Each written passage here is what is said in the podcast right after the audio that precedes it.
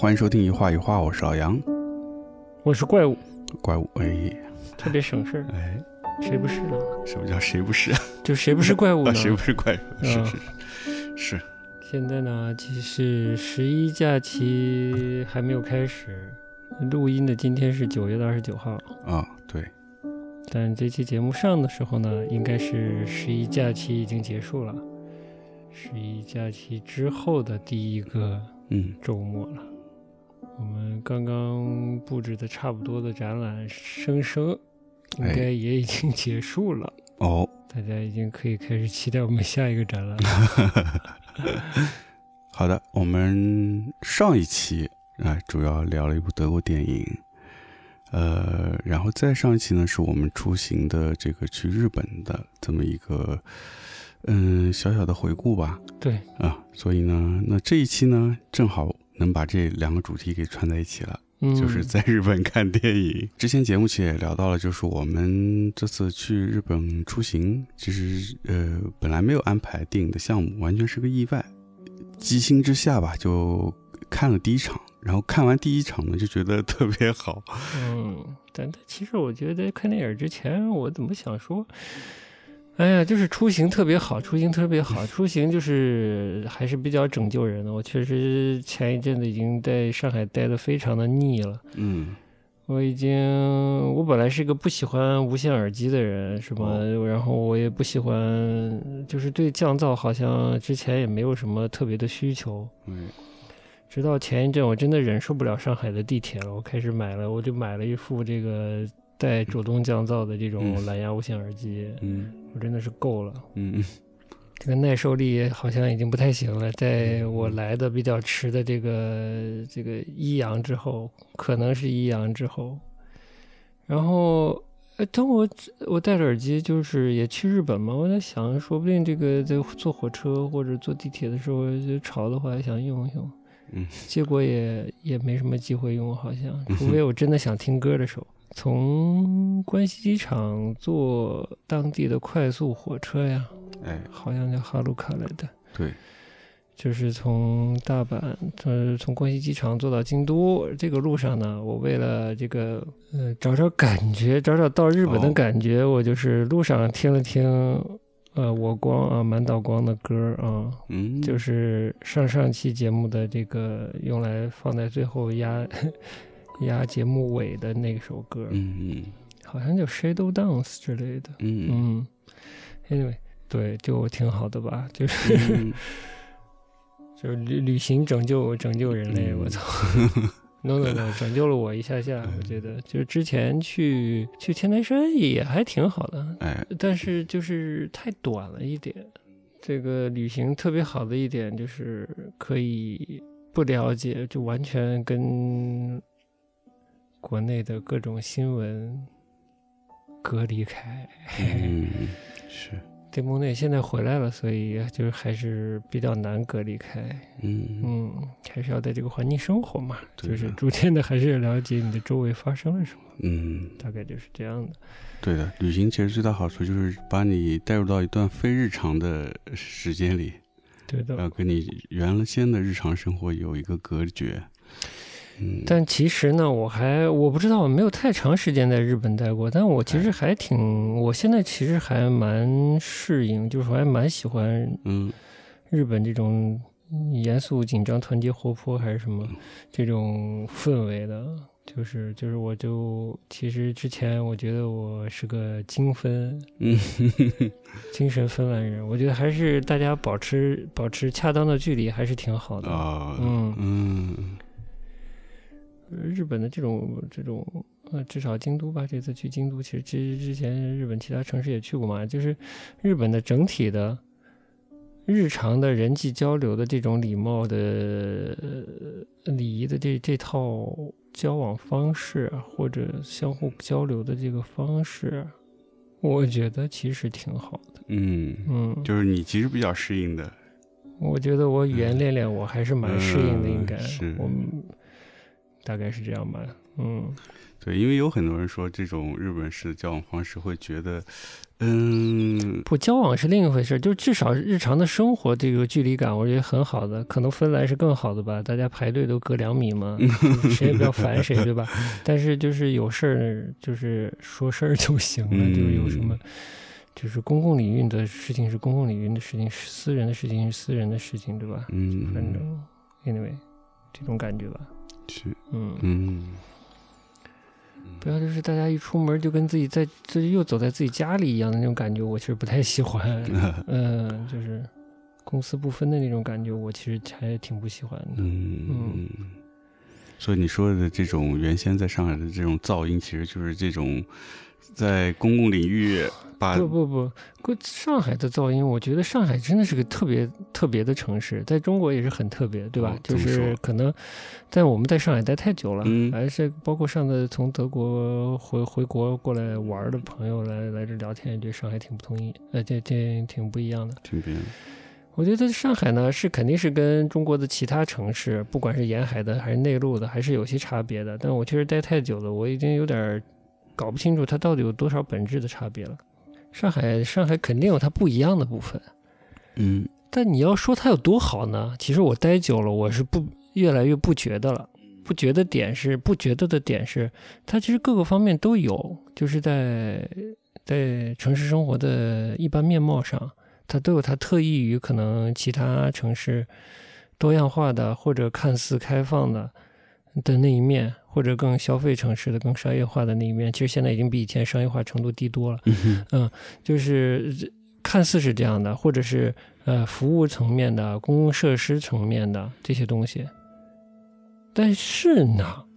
对，给我的感觉是什么都有，但什么都不到位 的感觉。嗯包括就所以说我特别已经到了不能忍忍受的程度，就是地铁噪音，哦就是地铁的那个广播的噪音，嗯地铁运行时候的噪音，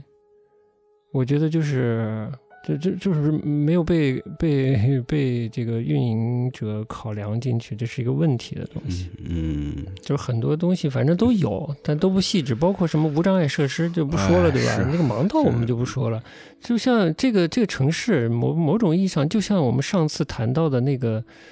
那个《红色天空》里的主角小胖这样的男人在运作的一个城市一样，他就是麻木、嗯自以为是，然后 ignorant 之类的，就是嗯有时候就觉得他透出这个气质啊。嗯你说有没有？啥都有，嗯。但你细看呢，又总觉得这儿那儿好像哪儿都不对，就是他缺少一个一个一个有感知的灵魂的样子，嗯，对吧？前两天你在这躺着，突然有人就进来说要补偿嗯啊 补偿啊，你 你你正准备睡觉嘛，嗯然后你很兴奋的说有人补偿了，过了几年有人补偿了，嗯是是不是哪个公家单位来补偿点什么？是是哦，结果不是，结果是普查。就搞得我好像我们好像欠他一样的。对，就是他上门来普查你呢，嗯好像你欠他的了。对，哦，哎呀，好了好了，例子不举了啊，嗯就是大概这种感觉。嗯嗯，嗯，就说到底还是缺乏服务意识啊。那不是缺乏，那简直是灵魂里就没有种植这个东西的感觉。是，嗯，对，包括这个你说到地铁，它其实也是为市民服务的一个行业嘛。嗯嗯嗯，根本没有考虑到这个普通市民出行时候的感受。对的。嗯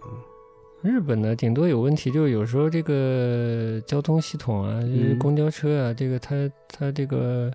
太形式礼仪化的报站和这个就就驾驶员嘛，他同时也报站啊，或者开嗯车发动啊、啊，然后停车的时候他有可能有一些提示，嗯。但它太城市化之后，它有时候就是 以城市的方式来来完成这些动作，你可能也听不太清楚他到底说哎什么，是，哎，就是这个。嗯但是显然，我觉得他们的列车的噪音啊，包括列车广播的噪音啊等等，都是控制过的。嗯嗯，尤其特别明显，我们从京都要去关西机场，还是坐哈鲁卡嗯或所谓回机场吧，就去机场，那个车里的广播就很明显，只有到了到了这个提示外国乘客，主要以中文、韩文好像还是英文来提示这个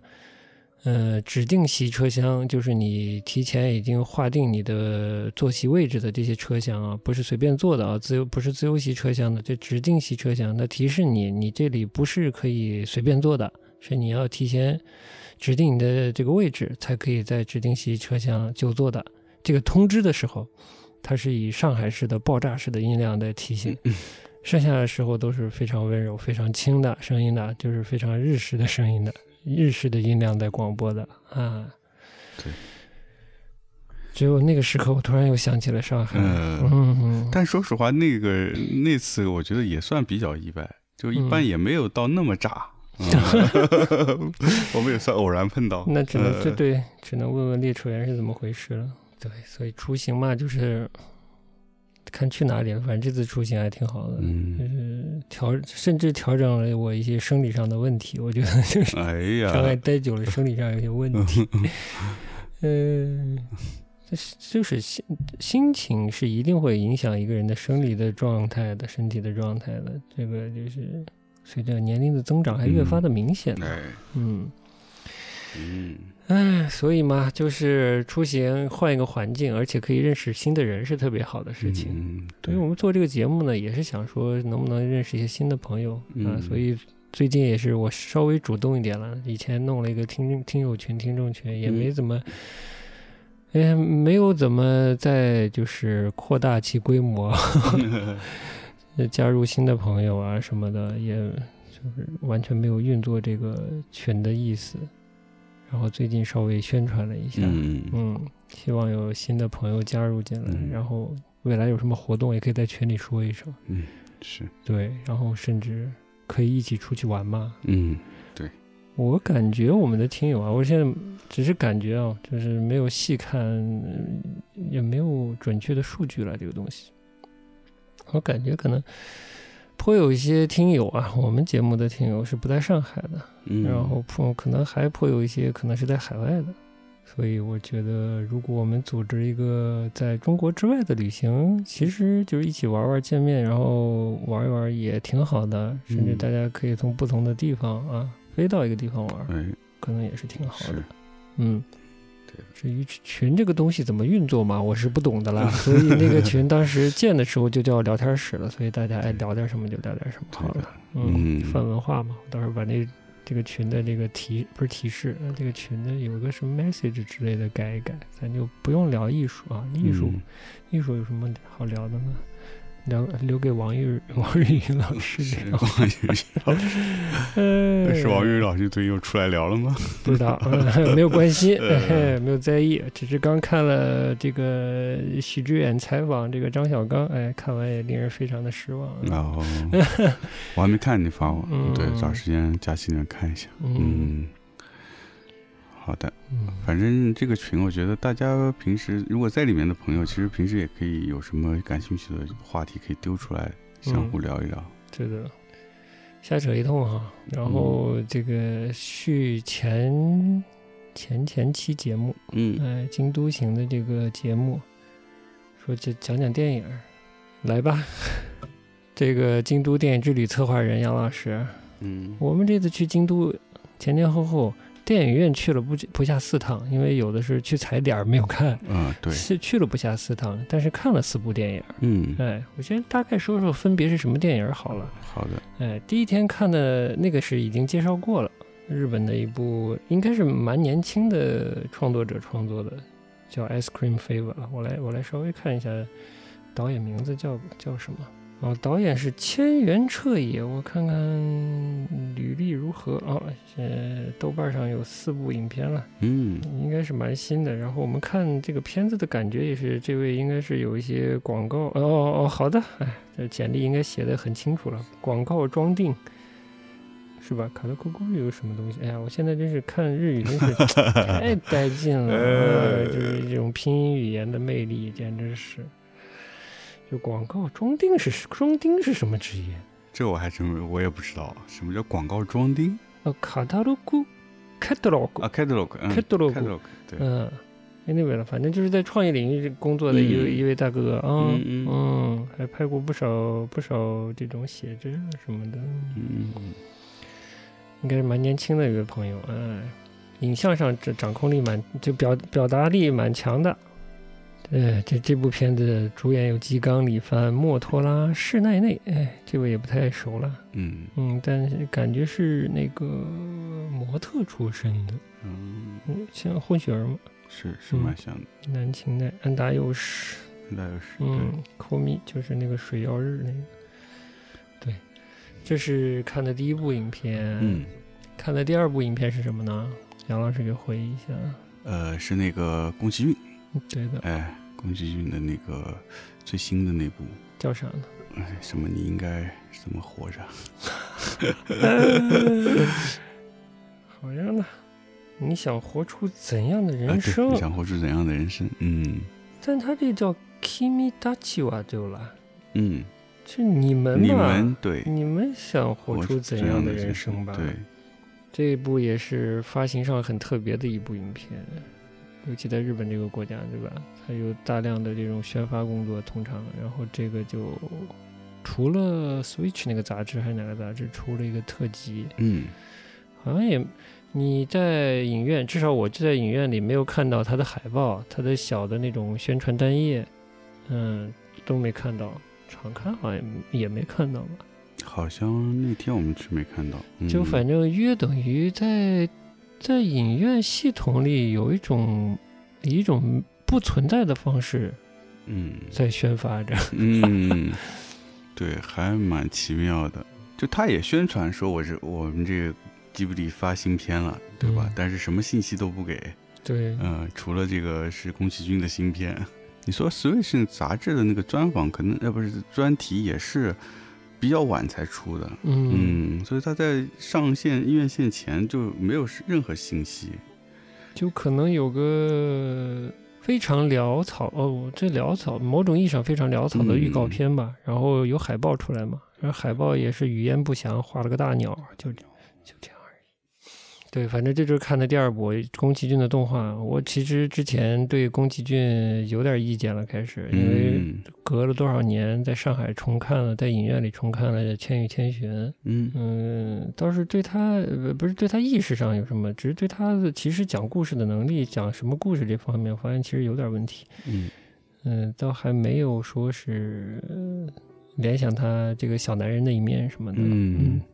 因为反正就是他很奇怪的、很低调的，这个推出了新的影片嘛，还是比较好奇的，总觉得他要最后一步了，要最后一步了。嗯嗯，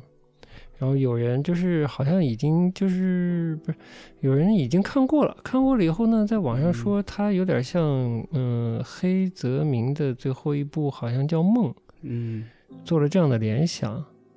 我说能拍到梦这个程度吗？我还有点好奇。对然后看完了以后，差这个说的俗气一点啊，嗯差老鼻子了就，根本不是一回事儿。呃，好吧，嗯嗯。但我看完觉得我没看过那个梦啊，我不知道我没法对比，但是我就觉得他这个，呃，拍到最后啊，就是就是一个混乱的梦。嗯，可以说它影影片本身有点像一个有些混乱，或者这个表达力跟叙事能力稍显欠缺，然后表达欲望非常和能力动画能力有点有点过载嗯，过载 的嗯状态。对的，这就是我们看的第二部影片。这哎是在一个、呃第一部影片是在南会馆，是一个比较独立院线的这嗯种小影院看的。第二部是在一个大商场里，是嗯 T Joy，叫 T Joy，应该是一个那种大家可能相对会熟悉点的那种规模比较大的嗯那种商业院线的感觉。嗯，所以厅也会比较大，像那种小独立院线都是小厅，它的厅是比较大的。那个看宫崎骏这个片儿的经验也也挺奇，稍微有一点小小奇妙的点，就是我们其他小厅的片子，我们基本都坐在呃哦，第一第一部片子是坐在偏后面。嗯我看的剩下的两部啊，就是宫崎骏之后看的两部片子都坐在最后一排的，嗯因为这种商业院线它的影院比较大嘛，我们就选还是相对比较中间的位置坐的，而且比较晚的片子，当晚可能最后最后一场那种的，就是看完已经十一点左右了吧，反正就挺晚的，人也不多了，我们就选中间的位置坐的。然后呢，就是走到进场以后呢，我就发现我的位置的左侧呢，似乎有一大哥。哦，哎，似乎有一个穿凉鞋的大哥哎，呦，哎，凉鞋大哥呢，就是还抱了个腿，就是非常 非常像在像在家里的状态。哎呦，我就诧异了，我就说，哦，哎，这这个这个状态有点不是像日本公共场合的状态吗？嗯，我说这这大哥，然后头发还挺长的，嗯，蓬蓬的。我说这大哥，这是这咋回事？嗯，我就做了一些这个，呃，有有奇怪的抠脚大哥坐在隔壁的这种 心理准备了。呃，结果整个场看完也特别安静，好像也没有什么奇怪的其他方面的这个干扰出现，嗯，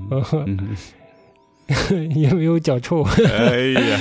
然后我就我就觉得，哎，这怎么回事？嗯，这种这种看似不羁，但其实又挺安静的观众是怎么回事？我操！嗯然后等这个字幕出完了，然后灯一亮，散场了，我再看了一眼，哦，是个是个姐姐，还是个妹妹啊？我说，嗯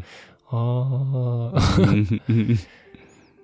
我内心就特别的释然，嗯 我也不知道为啥你这个释然是从哪来的？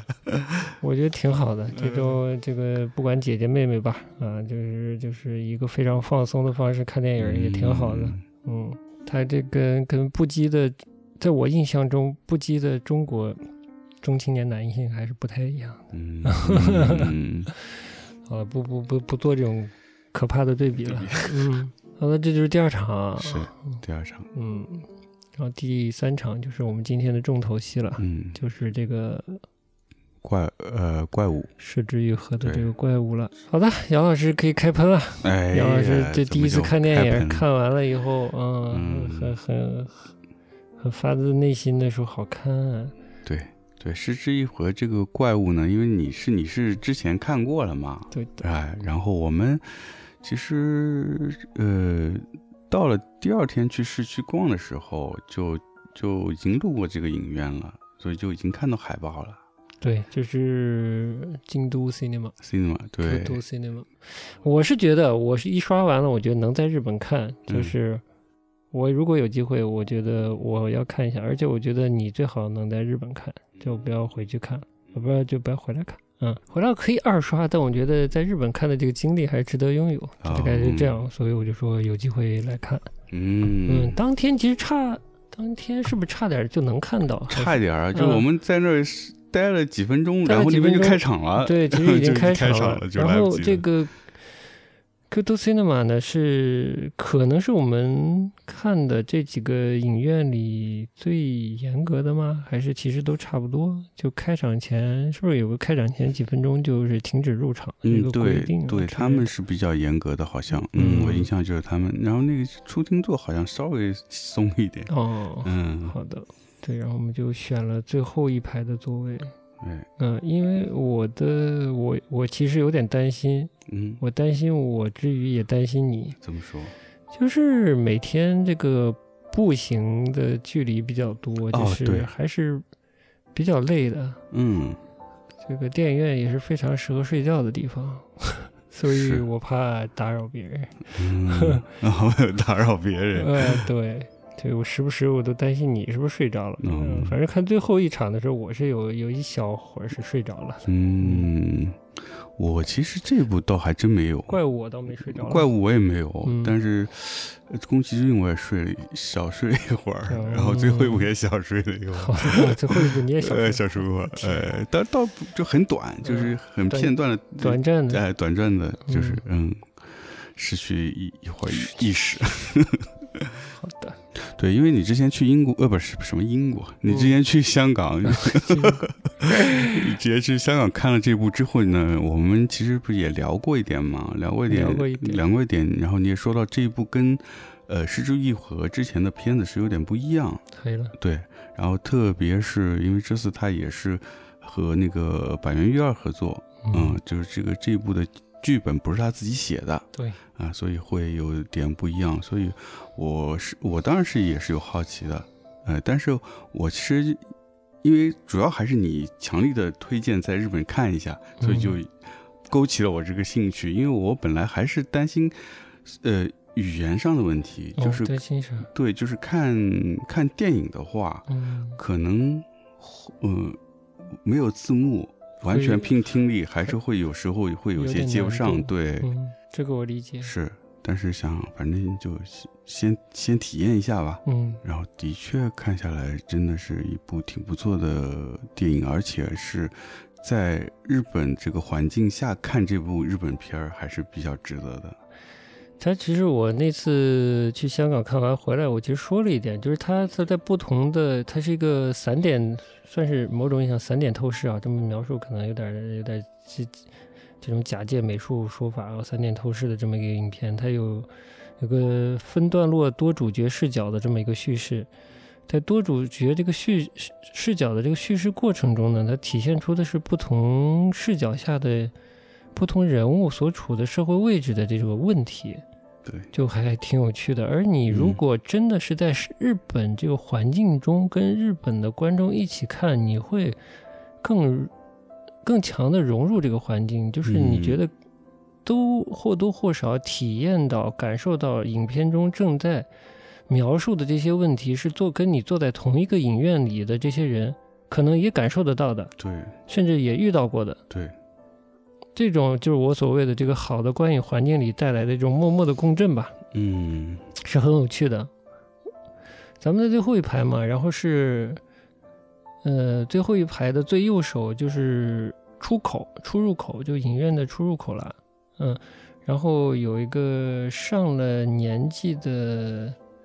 哎，上了年纪的奶奶或者阿姨，嗯。嗯，坐在这个守住这个入口的最后一排的位置，在我的右手边嘛，嗯。哎，我怎么就跳了？就是我，我也，我就，嗯，在有些段落，我感感觉到了，就是好像阿姨也颇受感动，哎，应该是情绪上有一些起伏，嗯，是这，嗯，对，是不是有有流泪之类的，我就没有去确认了，但我能感受得到，他是有有反应的，嗯嗯，对，大概是这样吧，嗯。嗯，是，所以呢，你有什么印象深刻的部分了？呃，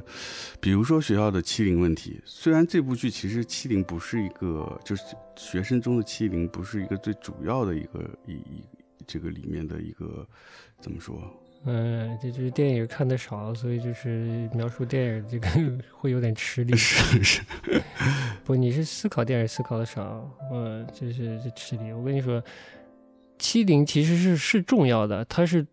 在相当大的篇幅里，是推动剧情和推动悬念的一个非常关键的要素。嗯，但在这个所有的这个迷雾解开之后呢，这个欺凌就显得不重要，甚至可能不存在了。嗯，呃，它其实是存在的，但不是这个焦点已经转移了。对，嗯，不是一开始板垣画下的那个迷雾中的那种欺凌了，那个对象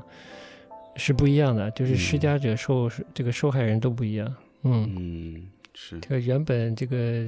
板垣的这个障眼法里边的，好像是相互欺凌的对象，其实并不是这样的关系。嗯，对，没错，嗯，是，对。但欺凌呢，这个校园校园间这个小小的学生们相互欺凌呢，这是这是一部分，这是这个剧作中的一个比较重要的部分，但又不只是它。是，嗯，而且这个问题。其实，在日本蛮普遍的，嗯，在大大小小的学呃各种学校里面吧，就是经常还是会发生一些这种欺凌的问题，嗯，然后因为欺凌的问题也涉及到一个学校的呃学校方的一个呃管理问题，那这个其实在日本也是经常会发生这样的问题，就是说。作为校方，他怎么来处理这个问题？嗯，然后这又引申到一个整个日本社会对于问题发生以后的处理方式，嗯，就是会选择先息事宁人，让这个事情声音淡掉，由大化小，然后从小再变没有，就这样一个过程。嗯，这是一个日本的一个可能处理这种。呃，问题的一个方式，但是这种方式可能对于无论是加害者还是被害者，其实是一个不太不太好的一个方式。嗯，这个不太好是哪里来的？他没有真正解决到这个这个问题，甚至是可能是用一种嗯，要要剧透了，我觉得不剧透你说不出来感觉。但这个片子据说要在国内上，那啥时候上就不知道了。所以大家谨慎收听啊！你要哎想剧透你就透吧，不然我感觉你有点说不出来嘛。其实《失之愈合》也当然不是《失之愈合》的剧本了，就板垣的剧本。板垣的剧本等于把这个从一个学校发生的事件呢，把它扩大化了，至少在嗯嗯，就是很明显的，他在影射整个日本社会，在这个集体构架里，作为集体如何处理这种所谓的责任事件。嗯，这个事情做做了一个影射吧。对，就是在一个集体里，它有不同的这个层级关系、权力关系，而不同的层级关系、权力关系做，嗯、就是谁做什么决定，谁做怎样的牺牲，嗯。然后采取一个集体的怎样的一个方式，达到一个老杨你刚才所说的这个大事化了，嗯哎，大事化小，小小事化了。小事化无，然后息事宁人，对，嗯，好像各退让一步，嗯。嗯，或者是牺牲极个别的不重要的集体中角色的这个声誉，哎，甚至前途，来保证这个集体能继续的存续下去是，啊的这样的一种价值观、哲学啊，随便你怎么说好了，他最后体现出来这个行为方式就是这样的。是，呃，板垣就在就在影射这个行为模式。嗯嗯对。而这个问题，我觉得是日本一直存在问题，从很早就开始有了，一直没有什么变化。以前我们节目里也是时不时的，尤其我还这个好久没去日本了嘛，但是可能是过于思念，导致各种各种反思，就不停的说日本的坏话，从从战前说到现在，哎，，对，但我又有一点觉得啊，就是有这样的嗯电影反映各种这样的问题的社会还是相对健康的啊啊。好，我说完了，你接着说吧。哎嗯，对对，就是哎，我刚说啊，就对，就是从过去开始一直没有变化。我觉哎得就是是比较近的，比如说之前那个前这这之前尼斯还是是什么？呃，对，那个那个 J 家的 J 家家的哎 J 家的这个老板，嗯呃，Johnny 是吧？呃，上一代老板。上一代呃，对上任老板，嗯嗯、的事件，包括再往前点是，嗯，上一个首相叫啥来着？呃，啥啥经济学来着？嗯，安倍，安倍。对，安倍当时有一个叫小森小森叫森学园这么一个事件，也是后来是下面的呃一些不太重要角色来承担的这个这个事件，嗯，然后把这事情给了了。嗯。就是再往前，我甚至夸张点说，我觉得在二战二战时候也是这样的，嗯。嗯，一样的，就是一点都没有变。嗯。所以到了现在依然是这样子，所以整个日本，所以我之为什么说你之前提到的说日本是一个呃怎么现代的怎么什么呃文明的呃文呃呃现代化的原始国家，还是虽哎对现代化的原始国家，呃文明的原始国家对。之类的。对，就是我觉得是有一个问题是说它其实社会发展程度到一个比较高的文明度了，嗯，但是它很多的这种运作和管理的方式其实是跟不上的。嗯。所以一而且一直没有去更好的调整它，所以导致它出现各种各样的这种小的毛病，嗯。然后产生一些问题。哦，还有就是比如说，嗯，单亲家庭的问题，因为日本单亲家庭问题也是很严重的，其实非常多单亲家庭，那么就会出现，比如说，呃，女性的单亲家庭，单身妈妈，她们的生活真的是非常不容易的，因为她有很多她的经济来源就没了。嗯而女性在离开职场那么久之后，再进入职场是非常困难的。嗯她要想得到一份呃好的工作，其实很难的，只能通过打几份工来满足自己去这个，嗯，照顾自己孩子的这个责任。嗯所以这个是是真的是，嗯，虽然是社会中一个比较嗯具体的问题，但是它可能会影响到很多很多这样的家庭。对，还有说到就是刚才说到这个教育教育的问题嘛，其实教育系统里面就是有很多很细节的问题，包括教师的问题也是一样的。就是教师其实在日本来说是一个收入相对少，但是工作量巨大的一个一个工作，而且也是要呃面对现代社会里面很多问题，所以使使得他们有时候是也不知道该怎么去处理很多问题，比如说欺凌的问题，比如说可能嗯现在的这种 LGBT 问题，嗯。啊，他他们其实是无从下手，然后其实政府也缺乏这上面的呃引导和指导吧，所以经常有很多教师的这个工作生压力也非常大，所以经常每年会有很多教师的自杀、自自杀的报道啊之类的，嗯，因为他们教师其实相当于是一个呃公务员，嗯。就是你可能在这学校干个几年，可能会把你派到别的学校，都是有可能的。所以呢，就是这些问题都是，嗯，对一个，我觉得是一个对一个整个一个国家和社会都是很重要的一些问题，但可能公务员跟自杀之间是有联系吗？不是就是他们的这个工作压力很大嘛，工作压力很大，就是要可能要比一般的嗯职员、公司职员压力还要大，为什么呢？因为他们的工作时长非常长。嗯，这个不是压力源吧？嗯，是一部分吧，以及嗯以及他要应对各方面的这个，嗯，那这跟公务员有什么关系呢？说不出来了吧？其实呢，百元呢，通过这个学校的事件呢，他是在影射，当然是影射政，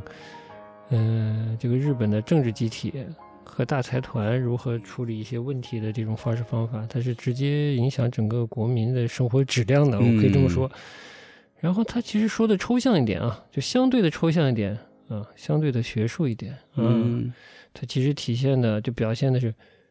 这个小集体、嗯。小的利益集体嗯。和公共利益之间产生了问题、产生矛盾的时候，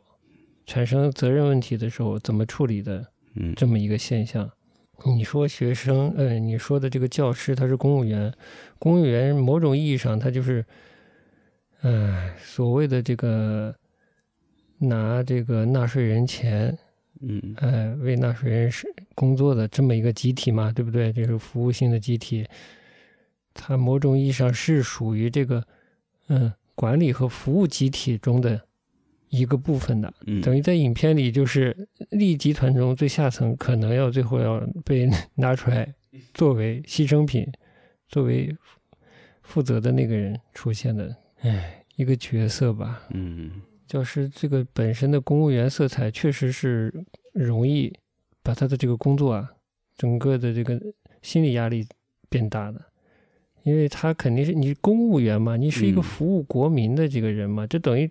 国家在教育方面的所有的施政方针，哎，所追求的这个教育服务的质量，最后的实施人就是你，对吧？你就是这整个这个国家的教育服务的体现，就是体现在你身上了啊、那如果你做的不好，你这个这个耻辱感或者压力当然是非常大的。嗯这跟你在一个这个居酒屋服务，然后可能有什么服务不到的地方，这个性质是不一样的，对吧？嗯啊，这个一说就说说深了，其实就是嗯你可以还你觉得还有什么，还有什么社会问题？你觉得是在其中体现出来的？单亲家庭其实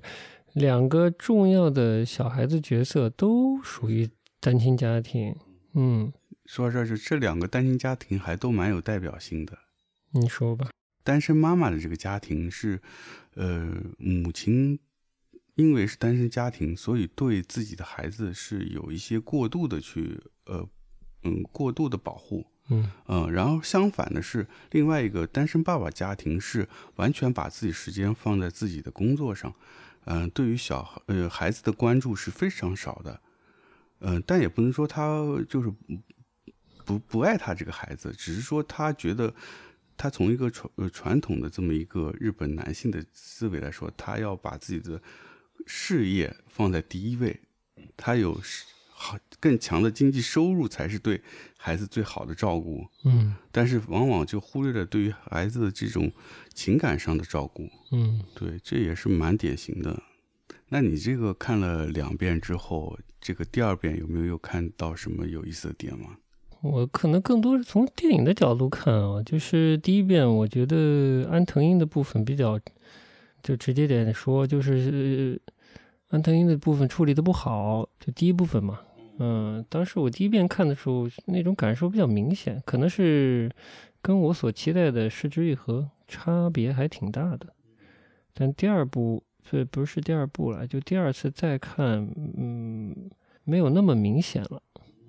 但可能也跟没字幕有关系吧。但就是整体那个表现，因为我已经看过一遍了，所以我就感觉反差感没有那么强了。嗯嗯，没有第一次觉得安藤英整个这个人物在设置和表演上嗯那么过了。嗯但我觉得还是整个还是有些部分是有一点过的，可能是刻意，这是导演刻意或者编剧刻意把这个角色安排的有一些嗯过吧。嗯嗯他的行为，尤其是对他小孩子的一些行为上。第二次看的时候，那种抖拉妈感没有那么强了，哦就不觉得那么像电视剧了，嗯有稍微好一些。我觉得市之愈合或者板垣他。就是他们对描写社会性的议题，当然是这种两个人都有相当的热情，这个是看得出来的。嗯嗯，不然也也不会合作，合作的结果也不会长这个样子。嗯，他的那种社会性，我觉得甚至那种社会隐喻的直白的程度是，嗯，有点前所未有了已经。嗯嗯，像这种这种呃新新闻发布会的这种道歉形式的东西，嗯，这个这个社会性强到这样，我失之愈合写本子不会写写这么直白啊不会写到这个程度。但是呢，我觉得板垣在剧本的另一个方面的一个特征，嗯非社会性的这个特征，非社会性这一面上也有它的特征，倒是是挺有意思的。嗯就是整个，这可能他技巧他用的比较熟，就是整个故事的推动，在散点透视的时候，它又有一个特征，就所有的人对别人的判断都是基于猜测。嗯和谣传，我觉得这个还是 非常好的。没有细剖析啊，没有细的嗯去、去拉这个片子啊，就是，但你在剧情的推动中，你能明显的看到很多误解嗯和这种呃剧情矛盾点或者这种悬疑，所谓的悬疑啊，就是令人疑惑、令观众疑惑、好奇的这种点，这种叙事中的一些一些扣子一样的东西，是它都是以一种，呃，里面人物叙事者这样或者那样的叙事者在输出自以为是事实的信息，来诱导剧中人，也诱导这个剧情的发展。嗯但很多到了最后，很多啊，不是所有的，就颇有一部分其实是虚假的，就是里面的人物自以为是的，嗯或者是以自己的好恶来判断、来对现象做判断的部分。只有一个好像不是，就是这个就剧透一下，里面有一个情节描写到这个里面的小学校长，嗯他前一阵子他的孙女好像过世了。嗯是车祸过世的。然后呢，这个他的同事们呢之中呢，就流传这种说法，就是这个车祸事故呢，其实当时就是，哎，我有点记不清了，就是车祸事故的责任人是这个校长啊的先生。先生对哎，但留言中呢有一种说法，就是其实呢，这个校长本人是这个事故的责任人，是应该进监狱的人，因为他先生田中义子演的这个形象啊，这个角色，他先生已经进监狱了。这个传言就是呢，这个责任人其实是田中裕子演的这个角色，这个校长，而他的先生为了，嗯，为了保护他吧，某种意义上就替他顶罪了。对嗯，而随着剧情的发展，似乎也确实是这样，嗯没有说的特别直白，但感觉似乎是这样，哎，就大概是这种感觉吧。嗯，然后呢，因为这是没有字幕的，所以田中裕子这个角色，在我提到的非常有趣的一段，就是嗯，跟里面的一个小主角，嗯，好像是在音乐音乐音乐教室里面吹圆号、吹长号的这个过程中呢，在田中裕子这个角色呢，输出了一些相当直白的关于西亚瓦塞的这个、嗯这个论断嗯，哎，这一部分因为没有字幕，我也不太清楚，也不太记得他具体说了什么了，嗯所以这个违和感并不重，嗯大概是这样的。哦，那你是第一遍看的时候觉得违和感很重吗？第一遍说的时候，我觉得有点强行输出价值观的那种感觉。当然，我印象比较深了，他是主张一个个人化的、多元的，就是你自己怎么瞎哇塞你就瞎哇塞好了，别人嗯都不重要啊。对对大概是这个这个大逻辑。是他，嗯对我记得他大概就是说别人只有别人得到了幸福，不叫呃不不能算是幸福，嗯，好像是大概这意思。嗯，对，意思差不多就是就每个人有每个人自己的幸福。对，这个就特别抖拉妈。嗯、在我看来啊，嗯，我倒是其实除了社会的那一部分，我就是特别在意板垣在剧作推动的时候，关于关于留言、关于自以为是的猜测、关于这种对自以为是的猜测的传播这件事情，我觉得写的还是蛮巧妙的。哦，嗯因为我反省自己啊，顺便也把你带上。我觉得嗯经常都会做一些自自以为是的猜测，猜测，哎嗯，，但其实事件本身是否如此呢？就是这个现象背后的本质是什么呢？就未必是是猜测的那样。对，嗯，所以我在就近年来吧，我越来越就是放弃猜测，尽量不要嗯猜测，尽量知道更多，而不是在看到一点现象以后就做那么多的判断。大概是这样的。不知道这是不是就是东亚人的一个通病呢？这就不好说了，但这个就挺小市民通病的。这倒是，嗯，嗯，大概就是这样。对其实这个谣言在日本社会也是一个挺大的问题。嗯嗯，就是因为他们本来社会就很小嘛，比如说他工作，他在公嗯公司里面，特别是萨拉利曼，他可能一做就是一辈子嘛。嗯那他可能在在公司如果有一些这各种各样的不对他不好的谣言，可能就会影响到他，呃，很长时间，而且他没办法摆脱这个谣言的环境，嗯因为他摆脱就等于他离职，嗯对，就还蛮，就是谣言这个问题，其实是困扰很多一般日本人的一个挺挺大的一个问题。嗯，但现在这个终身制慢慢也瓦解了，所以这方面可能慢慢 可能，但是会没有那么重要。对，但还没那么快，还是嗯影响还是挺大。嗯，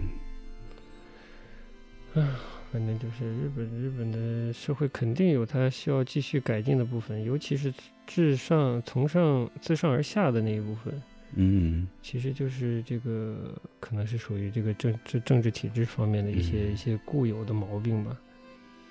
嗯当然，这个不深入生活呢，可能很难判辨它其中有几分好，有几几分劣啊。嗯嗯，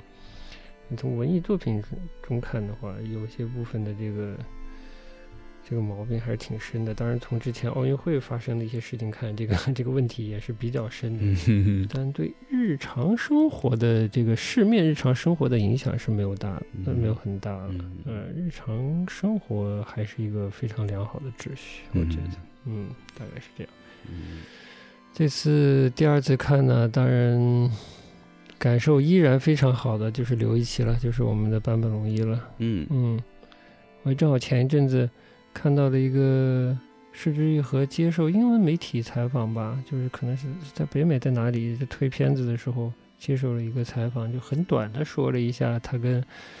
跟刘一奇。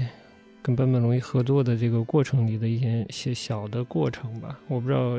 嗯那本场刊里有没有提到。嗯呃，反正我看他的采访的部分没提到，嗯嗯，后面的还有一些介绍还没看到。嗯，总之就是他跟刘琦合作的过程呢，就是拿片子哦，加了他自己选选刘琦以前的音乐嗯。选进去，然后配在不同的部分，嗯，给刘琦看，然后刘嗯。琦忘记具体怎么说的，总之在看过之后，他们来来去去沟通之后呢，刘琦决定为这个片子再写两首全新的曲子，嗯。所以这个就可以确定，这个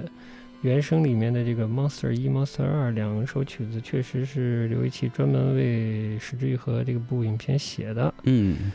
而且呢写的呢又非常的好，嗯，非常的好。我不知道你了，总之我是非常喜欢《Monster 二》这一首了。嗯呃、就是在，呃我就之前就说这个近藤龙人这一部拍的就不是特别近藤龙人，嗯但我觉得这一部就摄影啊，近藤龙人还是有闪光的部分。嗯闪光的部分就是在我觉得了，在这个影片情绪比较冲突和情绪比较密集、强度比较高的那一部分，就是台风来的那一部分。哎，哎，两个小孩子好像被困在山里的那个废废弃的那个列车的车厢里面了。对，然后呢，这个英泰这个人物和这个安藤安藤萨库拉呀，嗯。跟这个安藤英去去找找找这两个孩子嘛，是，然后又大风大雨的，然后 monster 就起了。嗯，哎呦，我就是就止不住的眼泪就在流，我也不知道为什么。嗯然后，但是这个不是重点啊，呃，虽然嗯。这是重点之一了，我觉得这个 这个就是上一次呃上一次节目说这个佩措尔德这个用的用用用刘一奇，刘一奇用的嗯好，因为这个他选的这个音乐呢，可能呃不是可能，就他选的音乐并不是刘一奇专门为呃影片写的，嗯，而这一次怪物的这个好呢，是刘一奇专门给怪物写的音乐是非常的好。嗯嗯，我这实在是难以形容。其实我前一阵子还无聊的时候，我就用 Spotify 听刘一奇嘛，然后这个 Spotify 上面有有联想嘛，他会联想一些他认为像刘一奇的哦，那些音乐，主要是钢琴音乐。但其实你一听，你就听得出来，这个演奏者的他他的态度，你就能甚至能听出他那个姿态、那个身价、那个那个样子是不一样的，就嗯整个那个态度是不一样的。就是，嗯，anyway，就是大家有机会可以感受一下，嗯我觉得这个还是特别的明显的。嗯，我说的非常俗气一点啊，刘一奇的那个钢琴曲，他很俗气的描述啊，他还是有一点端着的。嗯就是他的姿态是比较高的，嗯嗯，他不是不是 Spotify，我觉得 Spotify 把刘一奇理解成那种非常 easy listening 的那种，嗯带有一点糖水风的呃轻音乐，呃钢琴轻音乐，但其实刘一奇不是那样的音乐。嗯。然后哇，这一部分我简直看的爆炸了，嗯，就非常好的这种嗯。cinema 体验。然后呢，对，这一部分近藤龙人终于闪光的部分，就是有一段镜头是，嗯，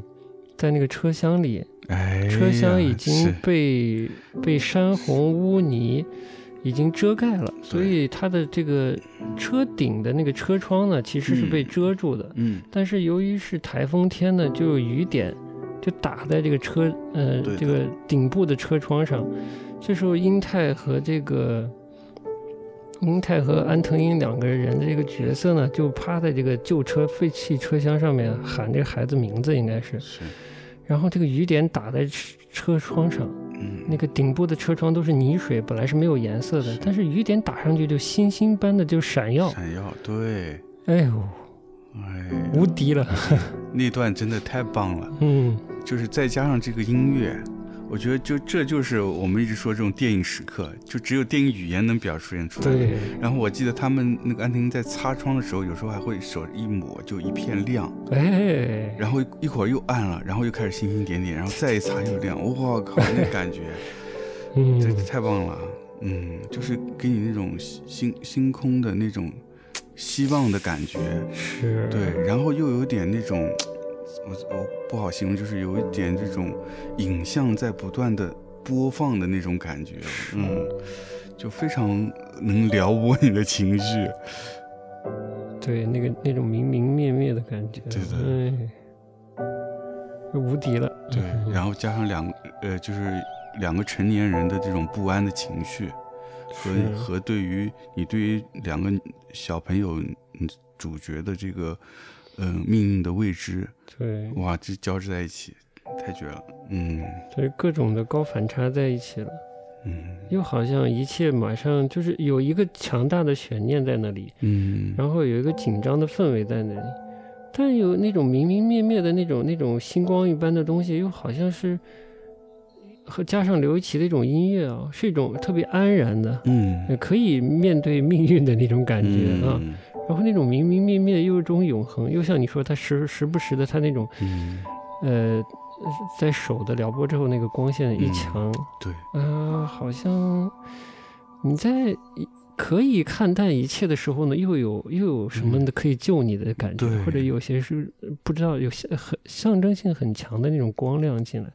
啊、这组镜头我觉得心疼动人真的赢了，嗯哎，嗯就这组镜头可以拿奖的，嗯，哎，呃觉得对，大概是这样吧，嗯，嗯。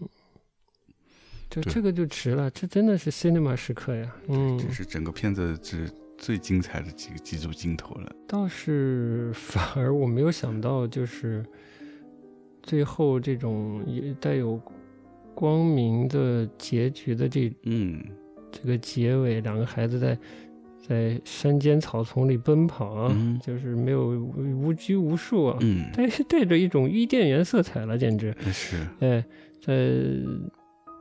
这个镜头龙人，但是我不我不确定是镜头龙人决定的还是导演决定啊。他就嗯有一部分镜头，他用了这种，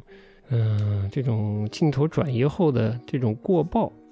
哎，就是一个非常强的这个强亮度的这个画面色彩，是给一个特别高亮度的一个一个整个屏幕的一个视觉。嗯其实，在某些电影里会用来描述死亡，就是那种愉悦的嗯死亡。嗯，进天堂的那种感觉，嗯，对，嗯，升仙了，哎，对对对对对对会这样用，对对，就我有点意外，嗯对，就是这两个小孩子的这个这个愉快的愉快的奔跑，它嗯。衔接以这样的这种过曝的这种高曝光的一种方式来衔接啊，嗯，这个是我有点意外的，但是现在这说是特别的好还是不好，我其实没有没有判断，嗯，我当时在影院看这段也是有点意外，就是嗯。它跟前面那个镜头反差太大了，嗯。就突然一下特别高亮，嗯。就让人觉得很意外。啊，说到这我想起来了，就是我们怪物老师不是送给我一本这个场刊吗？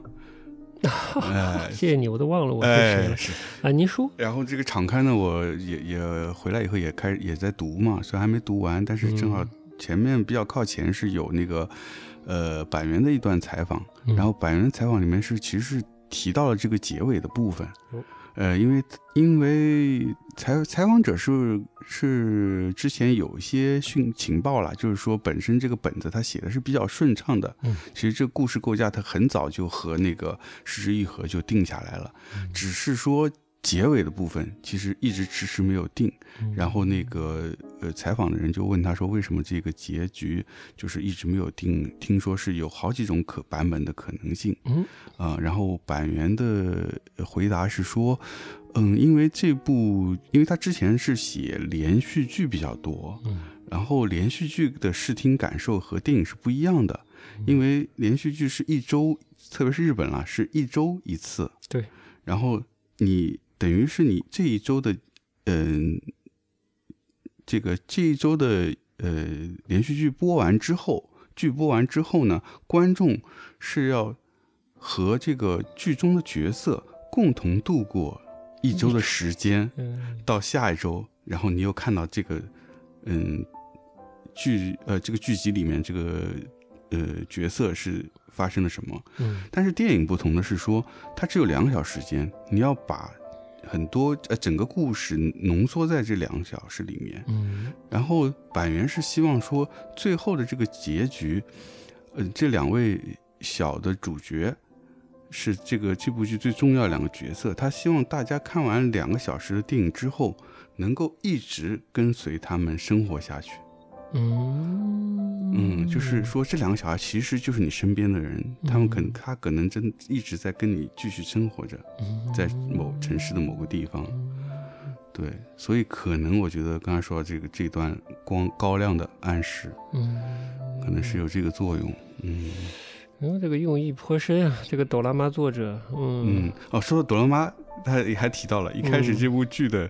那个制片，嗯嗯、这个制片就是在策划阶段就找到他了，嗯说，哎，百元老师，你这个经常写朵拉妈是吧？嗯，咱们这电影也能不能也加入点朵拉妈的特色？那还是成功了。还是成功了。我对对第一遍看觉得挺懂了嘛。对对对对对嗯，虽然我现在不能总结啊。对嗯对，所以它其实这个三段式的构架也是从这个跟制片的开会中受想想到的，受到启发。嗯，因为他觉得就是朵拉妈拍摄呃剧本写作的时候，经常会是说每一集或者每一个部分会根据不同的角色的视角嗯来写，嗯在朵拉妈里面是比较常用，但是嗯电影可能不太多用，所以他嗯就借用了这个方式。但我其实有点遗憾，如果他认为，但是呃，我觉得就是孩子嘛，基本上是嗯可以原谅的。嗯，孩子们还特别特别小的孩子吧，有什么问题，基本都是社会的问题，嗯 都是父母和社会的问题。但我就有一点遗憾，我就看下来，其实，但我这个就是苛责了，哦，就是因为以前的《失之愈合》影片里呢，某种意义上有些边缘或者特别普通的人在闪光。嗯这部影片呢，让板垣写的是，不是那么边缘的普通的人各有各的问题。对，我聊，连最后这俩小孩子，我都就我觉得这两个小孩子都是嗯不能说是完全的这个嗯 innocent，就是不能是完全的就无辜的人，嗯都有各的问题。嗯。呃尤其这个要烧房子烧死他爸这孩子，问题还挺大的。唯一有点儿不不是唯一问题比较少的人，嗯。甚至是是是比较无辜、比较单纯的这个家伙呢，就是嗯，英泰演的这个傻小子。嗯。保利老师，嗯。对，但他又是属于一个偏抖拉妈式的那种正面人物。嗯嗯，他不是一个典型，在我看来，我没有细总结啊，那就是印象里感觉不是一个典型意义上的势之愈合那样的正面人物。嗯，哎大概就是这种感觉吧嗯这也是我第一次看的时候会不适应的点，就是我找不到一个典型意义上的呃市之愈合的人物。理解理解。嗯，的确是，就是包括这个英泰演的这个角色，他也不能算是闪光，嗯，嗯，对，只是比相对比较无辜，嗯嗯，但也最后还是还啊是闪了闪了闪了，还闪了是也闪，嗯，这么说也闪，对，嗯，就是我就是其实这些年，哎，我要跳了，是差不多，我觉得这期嗯。这些年其实有一些电影，包括前些年的那个叫《泰》啊，就什么的，有些电影我总觉得就是，反正这些年有些电影在表达上表现颇表现主义，然后挺在影像上制造奇观和泄愤的，嗯。但我是不太喜欢这种电影的。嗯。在这方面这说的好像有点保守，但我就是还是偏会偏爱这种石之愈合这样的这样的导演的电影吧，嗯。就是不能说他传传播真善美吧，嗯。他至少在就是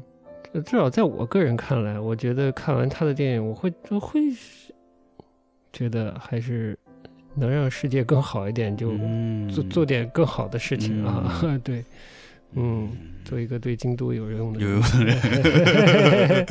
哎，这次去完之后，你总结这个口号，然后呃，对我我到那没多久，我就觉得应该是这样。嗯嗯，呃，对，但是对，我觉得这些是这些年的电影市场上有一些这些这个说不好听装腔拿调的电影，它是帮电影，它帮帮观众在泄愤的那种感觉，说不清楚，或者是还是是。由于这个作者压力太大，他想他想拿观众泄愤呢，我也说不清楚。嗯，也有一些这种电影，石之愈合是不还一直不是这种人，反正是真的很多这个日本的影视啊，包括他的娱乐节目啊、搞笑节目，真的就是为日本的这个呃社会环境、这个社社会环境中生活的人准备的，因为他的日常的这个生活环境啊、秩序啊。和这种基础服务的效率其实是高的，嗯，又有序又高，然后又礼貌。在这样的一个生活环境下，他需要一些非常十三点、非常傻逼的娱乐节目，来打消这个大家日常生活中这在这种环境下生活的一些带来的可能紧张和过于克制的那种状态。所以这这 娱乐节目有时候就特别的夸张无脑嘛，嗯对吧？不，其实包括他们的朵拉妈也是一样的，有一些尤其让你看不下去，至少让我我觉得我看不下去的部分，就是它的开篇，尤其开篇的部分特别难进入，嗯。就是它特别的夸张，嗯，它会跟日常的生活的那种尤其你对日本的了解的，就是有个有个基础了解，嗯。日本的市面生活基础了解，他会非常反那个反现实、是哎。是，超现实的一个设定，对，你会觉得让你这在日本哪能看到这种人呢你？这对吧？是是简直是打灯笼都找不到 的。嗯嗯，对当然，这这是社会环境造成的，他们的嗯有些文娱的作品会是以这样的样态出现的，嗯，嗯所以我也觉得就是有的这日本作品你在日本看吧，嗯，对，服用的效果会好一些，会好一些。这嗯。这还真是，你像那种有些剧夸张的，你在这儿你肯定真的是看不进去，可能看嗯。几分钟就就够了。我靠嗯，嗯，就是因为你刚刚说到哆啦妈这部分嘛，其实我觉得日本有很多电影也是这一类的，它其实跟现实生活拉开的很挺远的，有也就是给平时这个日常生活中压力特别大的人做一个消遣而已。嗯，但是呢，嗯这种哎，咱们就稍微扩一扩啊，哎，就这种的作品多了呢，包括其实日本这个生活环境，我觉得反而是宽容度是高的，嗯才使得这种各种各样的怪逼创作者也比较多，为大家提供一些各种各样超乎日常生活的消遣。对，但这种怪逼比较多了以后呢，会让他的邻国呢觉得这个国家呢是个亚逼国家，哎，然后产生了对那边可能过过于强烈的亚逼想象，是嗯。是是是，这这可能也是个问题。对，然后甚至过去就是到到日本啊，呃，希望从事一些亚逼的事业，事业。我觉得可能会失望的。对失望，对。嗯，嗯。对，后来发现，哎，这边日本的亚逼好像也没有那么接受的。一是没有呃可能没压到人点子上，二那个亚逼可能没那么多，三个可能嗯大家没有把亚逼就没有那么生活的那么亚逼，嗯，就是大家把亚逼当做一个生活中的一个呃组成的部分，嗯呃，就生活消遣的一部分，嗯啊，对吧？对，我可以看看漫画，嗯正常点儿的，我也可以看一些亚逼点的东西，嗯，对吧？？是，我虽然是个上班族，我也可以听听正常，不是，我也可以听听主流偶像，也可以听听地下偶像，嗯对吧？什么我都可以，我哎，我喜欢什么，我就喜欢，我是管得着吗？对 对，就是这意思。这倒是日本的宽容度，就是嗯在你在不给别人带来麻烦的前提下，啊我爱咋咋地。你爱干啥干啥。对这倒是他的确是一个宽容度的地方。嗯对，哦我想起来，我们在 在京都在酒店里晚上闲着看那个开电视，那个里面广告，我靠，都蛮压啊的。我们这大部分广告我们都看不懂，甲方是怎么 就通过这个案子。对，这这个创意行业宽容度真的蛮高的。呃，哎呦，我们这的这个甲方绝对过不了的，这。对的，甲方一定看不懂。嗯 嗯，那不能发散了。那这现在日本这个这个这个这个平面设计依依然是，就设计的各各个意义上设计还是很强的，但是嗯我们已经处于倒退状态了，我们的设计感觉在衰退了。最主要，我们在实际你到日本的话，你会感觉到生活的方方面面都有设计的存在。嗯嗯，嗯它影响你的社会生活的每个部分，嗯，对吧？但我们这儿你感觉好像真的是 都可有可无。对的，就是或者象征性的存在。你就看看我们嗯地铁里的那些所有所谓的设计和嗯那种宣传片啊，对，那不管从是从语言的运用到那个视觉形象各方面的嗯统一度在哪里，是吧？都都都嗯，都没到统一度的问题，啊对吧？你单个你能弄好看点，能让人看懂就可以了，就已经要求到这样了。嗯，我觉得你这个点评很专业。不行，不能不能回到回到这里，我靠，不行，太丧了。嗯，行，希望希望只能说希望怪兽早日在、呃嗯。国内上映嘛，大家有机会看、嗯。啊，对的，在影院感受一下，嗯，还是挺好的，不一样的，嗯。哎，那是这个。这次这次看纯日语没有字幕的感受是怎样？就主要靠蒙嘛，主要靠蒙是吧？啊，那还好是看过一遍了，就压力就不是太大了，但还是很想体验一下在日日本电影院带那个什么 VR 不是 AR，嗯，好像是嗯 AR 吧增强现实的那个挂字幕的眼镜儿，嗯，看个带字幕的电影，对对对，看是啥啥感觉？有机会我们试一下。嗯，哎反正看了四部了，全是日本电影，都没有字幕。看的最累的就是嗯嗯，那个宫崎骏的那一部了对前面还行，后面我都不知道他到底在讲些什么了。你别说你，我也看不下去哦，嗯最后我已经不知道他在说啥啊，了。好的，愉快的睡觉，那就差不多这么着。嗯，嗯，好的。哎呀，而且最后，而且最后这个市之愈合啊，在片尾字幕呀，还还祝福这个这个刘一奇冥福是吧？嗯，对对对，好的，我们这里追加一个冥福啊，哎，我们只能真的是就是能写出这么好听音乐的人，怎么就没有了呢？对那个场刊里面有很短的一小段，那个呃，刘一奇自己写写的一一段话，就嗯关于这个影片的音乐创作。它里面也嗯提到，就是